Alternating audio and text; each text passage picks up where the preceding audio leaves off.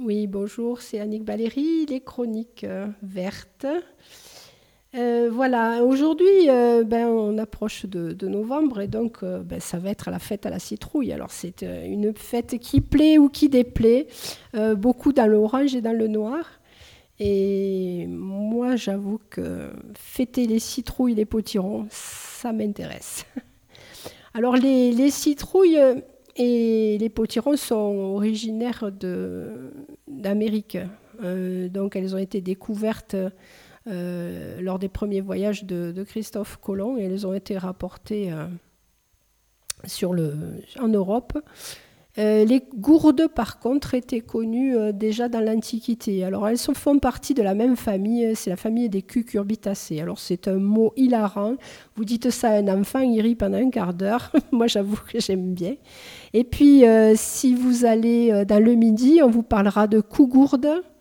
Et puis, si c'est une grosse courge, on vous parlera de cougourdon. Voilà. Tout ça, ce sont des noms qui sont attribués à cette petite merveille. Vous connaissez peut-être aussi également euh, la courge éponge euh, que l'on trouve depuis euh, quelques années dans les, magasins qui, vendent des produits biologiques et qui peuvent servir à, faire des, toilettes écologiques, dont la courge éponge qui va un petit peu euh, que, vous pouvez cultiver dans le jardin et qui va, qui va être suspendu euh, sur une tonnelle qui, qui, est très très décorative. Euh, donc courge éponge pour la toilette, gourde pèlerine ou la, la, la, gourde dont je vous parlais tout à l'heure, les calebasses qui étaient déjà cultivées dans l'Antiquité. Ça, ce sont des choses qu'on va conserver uniquement pour l'enveloppe extérieure, hein, qui, est, qui est dure comme du bois et qui servait effectivement dans les pèlerinages comme bouteille ou comme contenant. Euh, en Afrique, vous en avez peut-être vu euh, des, grosses qui coupées en deux euh, longitudinalement peuvent servir de cuillère aussi. une, cuillère biodégradable et écologique. Alors, la différence entre citrouille et potiron. Alors, la citrouille, eh bien, il va falloir regarder le pédoncule, la queue donc. Euh, la citrouille a une queue très dure qui a euh, cinq faces très marquées. Et le potiron, par contre, a un pédoncule tendre qui euh, a un léger enflement à la base. C'est le cas, par exemple, des, des potimarrons que, l'on connaît de plus en plus. toute cette grande, grande famille comprend également les melons, les concombres, euh, et, les giromons aussi. Voilà. Donc ces, euh, variétés euh, de, plantes sont souvent pollinisées non pas par des abeilles mais par des bourdons. Si vous restez tranquille à côté d'un pied de, de courgettes, par exemple, vous allez voir passer les bourdons, alors les bonnes années. Et souvent, les gens déplorent euh, euh, des fructifications insuffisantes. Il faut se poser euh, la question, justement, sur la présence ou non dans le jardin de, petits, de petits aides ailés. Voilà, il y a eu, il y a deux ans, une un, printemps très très froid et très pluvieux, les, populations d'insectes ont baissé et à la suite, eh ben, on a observé euh, moins de production euh, dans, les champs de, citrouilles ou de, ou de courges. Les fleurs donc sont euh, en deux sexes différents. Hein. Vous avez des fleurs mâles et des fleurs femelles. Et si vous êtes allé un petit peu en Provence, vous avez pu peut-être goûter euh, la merveille qui est le beignet de courgettes. On prend les, alors on choisit les courgettes, les fleurs mâles, parce que les fleurs mâles, à la base, euh, on, les reconnaît parce qu'elles n'ont pas le petit renflement qui annonce le, futur fruit. Donc trempé dans de la pâte à beignet, farci ou pas, euh, c'est vraiment quelque chose de délicieux. Alors les courges et les courgettes et les potirons, donc, on les cultive depuis longtemps en France, donc je vous ai dit depuis qu'elles ont été rapportées d'Amérique.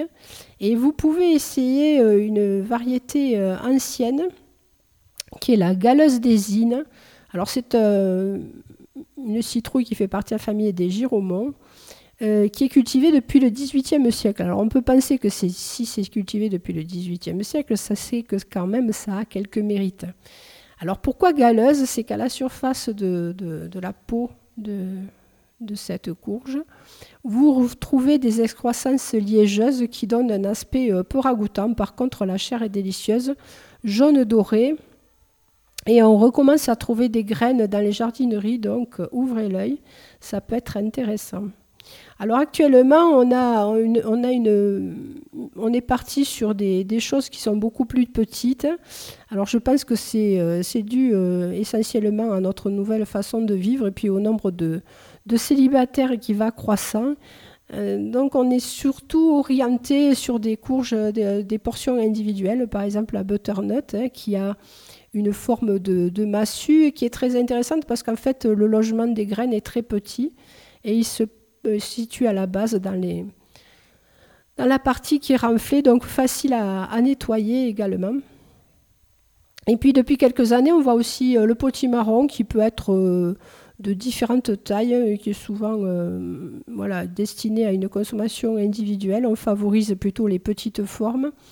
Alors vous allez avoir des choses en forme de toupie avec une, une chair farineuse qui euh, renouvelle les goûts puisque on trouve dedans euh, le goût de la châtaigne, d'où le, néologisme poti, euh, potiron et marron pour évoquer la, châtaigne. Ce sont des, les potimarrons sont d'origine japonaise, si je me souviens bien, et voilà, c'est ce qui a permis de renouveler un petit peu nos cuisines. Euh, dans les, choses que l'on trouve aussi euh, au supermarché, on trouve euh, souvent sous blister des, tranches de, courges qui sont découpées de façon à, à, n'être utilisées que par un ménage. Alors pendant de, longues années, on a eu le, potiron rouge des tempes, qui était un potiron qui était quand même assez volumineux, orange vif avec une peau assez mince mais qui euh, malheureusement se, gâtait quand même euh, assez vite euh, dans, les, blisters. Et il a été remplacé, alors je ne sais pas si vous l'avez noté, par une nouvelle courge qui s'appelle la courge musquée de Provence, qui se conserve nettement mieux et qui a un aspect différent. C'est-à-dire qu'au lieu de la, peau orange que, l'on connaissait jusqu'à présent, on se retrouve en face d'une écorce cireuse et qui peut avoir des couleurs euh, très très belles, des oranges pâles, des, roses, des, gris verts. Et c'est une, courge qui contient beaucoup moins d'eau et donc qui est euh, méritante. Après, vous avez peut-être découvert aussi la, courge spaghetti, alors qui est une courge ovoïde qui est jaune clair et qui a cette particularité euh, d'avoir un intérieur fibreux et les fibres vont se conserver à la cuisson. Alors ça peut être euh, considéré comme un inconvénient, mais des optimistes, parce qu'il en faut, ont choisi d'en faire un avantage. Et donc, euh, ils coupent la courge spaghetti en deux ils la mettent au four avec euh, sel, poivre, un peu d'huile. Et euh, au bout de 30, 30 euh, à 40 minutes à 180 degrés, on peut cuisiner les filaments. Alors on a deux options. On peut enlever les filaments, les détacher à la fourchette et les, cuisiner à part, ou on peut aussi les cuisiner à l'intérieur de, l'écorce. donc je vous conseille ben, les, ce que l'on utilise habituellement avec les spaghettis, pourquoi pas une bolognaise ou une sauce béchamel, à vous de voir. Et donc on remet la courge au four et euh, bon appétit. Dans les courges à filaments, j'ai découvert euh, récemment euh, la courge de Siam. Alors la courge de Siam, j'étais partie sur sa piste parce que plusieurs personnes d'origine portugaise m'avaient parlé d'une confiture de cheveux d'ange. Alors le nom déjà est d'un romantisme ébouriffant. Et la confiture de cheveux d'ange, en fait, elle est, euh, elle est euh, faite à partir d'une courge qui s'appelle Cucurbita ficifolia, qui est euh, comme une grosse pastèque, mais vraiment très grosse, vert et tachetée de, de crème. Et un des moyens qu'elle a trouvé d'arriver chez nous, ça a été euh, de suivre des animaux de zoo. je vous raconte l'histoire qui est assez savoureuse. On a fait un chargement d'animaux euh, à destination du Jardin des plantes de Paris. Et il fallait euh, ben, nourrir les animaux pendant le voyage, donc voyage en bateau assez long. Et donc on a, chargé à bord des courges de Siam qui ont une écorce très dure et qui se conservent très bien. Arrivé euh, au jardin des plantes, les animaux ont été déchargés et on s'est retrouvé avec des courges en surplus. Donc les courges ben, ont été euh, consommées et les graines distribuées. Alors je vous recommande les graines, j'ai halluciné quand j'ai vu ça. Ce sont des graines qui ressembleraient un peu euh, au vaisseau des méchants dans la guerre des étoiles. Vous avez un côté qui a une forme classique, un peu pointue en amande, et puis derrière vous avez trois, trois dents noires, c'est assez particulier. Euh, elle est donnée comme étant vivace dans les climats doux et elle peut devenir très longue. On annonce des, longueurs de 10 mètres avec des, nombreux fruits. Et à vous, euh, à vous les, confitures de cheveux d'ange. Alors c'est cette fameuse courge dont il est fait mention dans Jean de Florette, euh, un moment, je ne sais pas si vous vous souvenez, euh, il parle de nourrir des lapins avec des courges particulières. Ben, ce sont celles-là, ce que l'on appellerait dans le midi des coups gourdons, parce que c'est vraiment très gros. L'intérêt de la consommation de la courge, ce sont les caroténoïdes, les vitamines.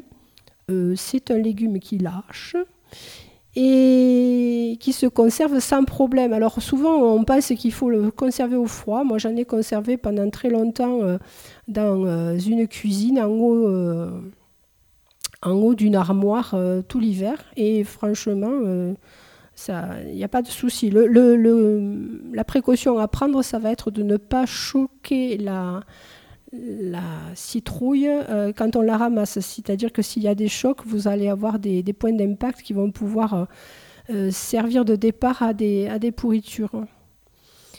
À vous de voir quand vous adoptez une citrouille dans le jardin si vous avez de la place ou pas. voilà, parce qu'il y a des variétés qui sont coureuses et donc il leur faut de la place. Si vous vous lancez dans les concours, alors vous allez faire comme les, Américains. Euh, sachez que pour avoir une citrouille géante, d'abord il faut des graines particulières. Hein. Il y a des variétés qui ont des noms et, très évocateurs, du genre mammouth. Euh, voilà, on, a, on a compris que la courge allait être grosse. Et certains s'amusent à l'arroser avec du lait. Il paraît que ça les fait grossir euh, très très vite. Alors le record mondial, tenez-vous bien, c'est 767 kilos. Donc on voit des photos assez spectaculaires avec des remorques sur lesquelles sont, chargées des courges qui sont aussi hautes que des hommes. C'est assez spécial. Bon, il faut de la place. Après, dans ce que l'on peut cultiver au jardin, ce qu'on peut essayer aussi, c'est ce qu'on appelle les, citres qui vont servir à faire des confitures. On en trouve euh, à l'automne. Ce sont, des, choses à dénicher sur les marchés. Et puis, la courge qui est généreuse nous fournit aussi des graines comestibles. Alors, dans les graines, euh, vous allez trouver euh,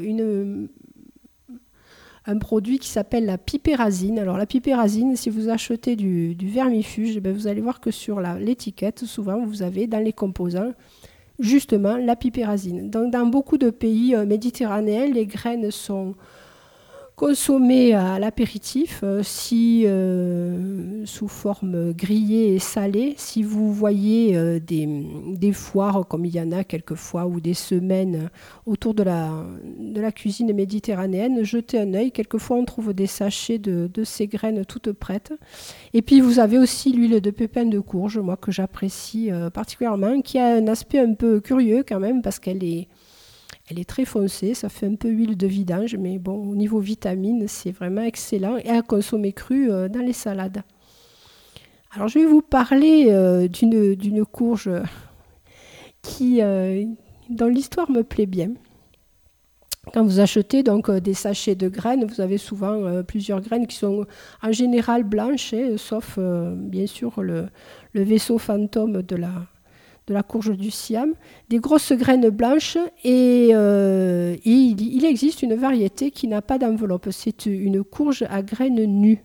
donc plutôt intéressante pour la consommation. Et on lui a donné le nom curieux de Lady Godiva. Alors pourquoi Lady Godiva? Lady Godiva, c'était la femme d'un seigneur qui habitait à Coventry, et c'était un seigneur extrêmement cruel qui taxait euh, tellement les gens qu'il ne leur restait plus rien pour vivre. Et en particulier, quand il y avait des grands marchés, il prélevait une dîme absolument monstrueuse. Et les pauvres gens étaient pressurés et, s'étaient tournés vers Lady Godiva pour qu'elle intercède en leur faveur. Et Lady Godiva s'est retournée vers, vers, son mari et lui a demandé de, de, lever un petit peu le pied par rapport aux taxes. Et le Seigneur euh, a donné ces conditions. Comme sa femme était extrêmement euh, pieuse et, pudique, il lui a demandé de traverser la ville de Coventry nue sur un cheval, et à cette condition-là, il accéderait à sa demande. Donc, euh, Lady Godiva s'exécute, et la population qui, euh, a beaucoup de, respect pour elle reste chez elle, tous les volets sont fermés. Et Lady Godiva euh, peut traverser la ville en toute quiétude, vêtue de sa grande chevelure, bien sûr, qui préserve un peu sa pudeur. Ça a donné le lieu à des tas de représentations, autant des statues que, des peintures, dont une immense toile qui se trouve au musée d'Amiens et qui a été euh, restaurée il y a quelques années de ça, et que les Anglais viennent régulièrement visiter parce qu'ils trouvent ça extraordinaire, ça leur rappelle leur pays. Alors pour finir, euh, euh, deux potirons à essayer. Euh, les derniers, des potirons bleus. Alors, jetez un œil, regardez bien, on en voit de plus en plus sur les marchés ou dans les, dans les magasins dits bio. Euh, deux potirons, donc le bleu de Hongrie, euh, qui est assez aplati et qui a, des, qui a des côtes apparentes, et le bleu de Hubbard, qui ressemblerait plutôt à une toupie, alors plutôt le genre potimarron. Et les deux ont une peau très très dure. Donc, euh, je vous signale quand même, je vous préviens, la première année où j'en ai eu dans le jardin, comme la peau était tellement dure qu'on n'arrivait pas à l'attaquer, en fait, euh, on l'a jeté du premier étage sur la terrasse pour arriver à fendre le, monstre, donc voilà, qu'on a réussi à, ouvrir après. Et vous avez là une, chair qui est absolument exceptionnelle, un goût de châtaigne prononcé, très très peu d'eau et ça peut donner lieu à, des purées, à des gratins. En fait, je vous laisse imaginer la suite. Donc, euh, essayez le potiron bleu. Voilà, ce sera ma dernière recommandation de la séance. Je vous dis à bientôt.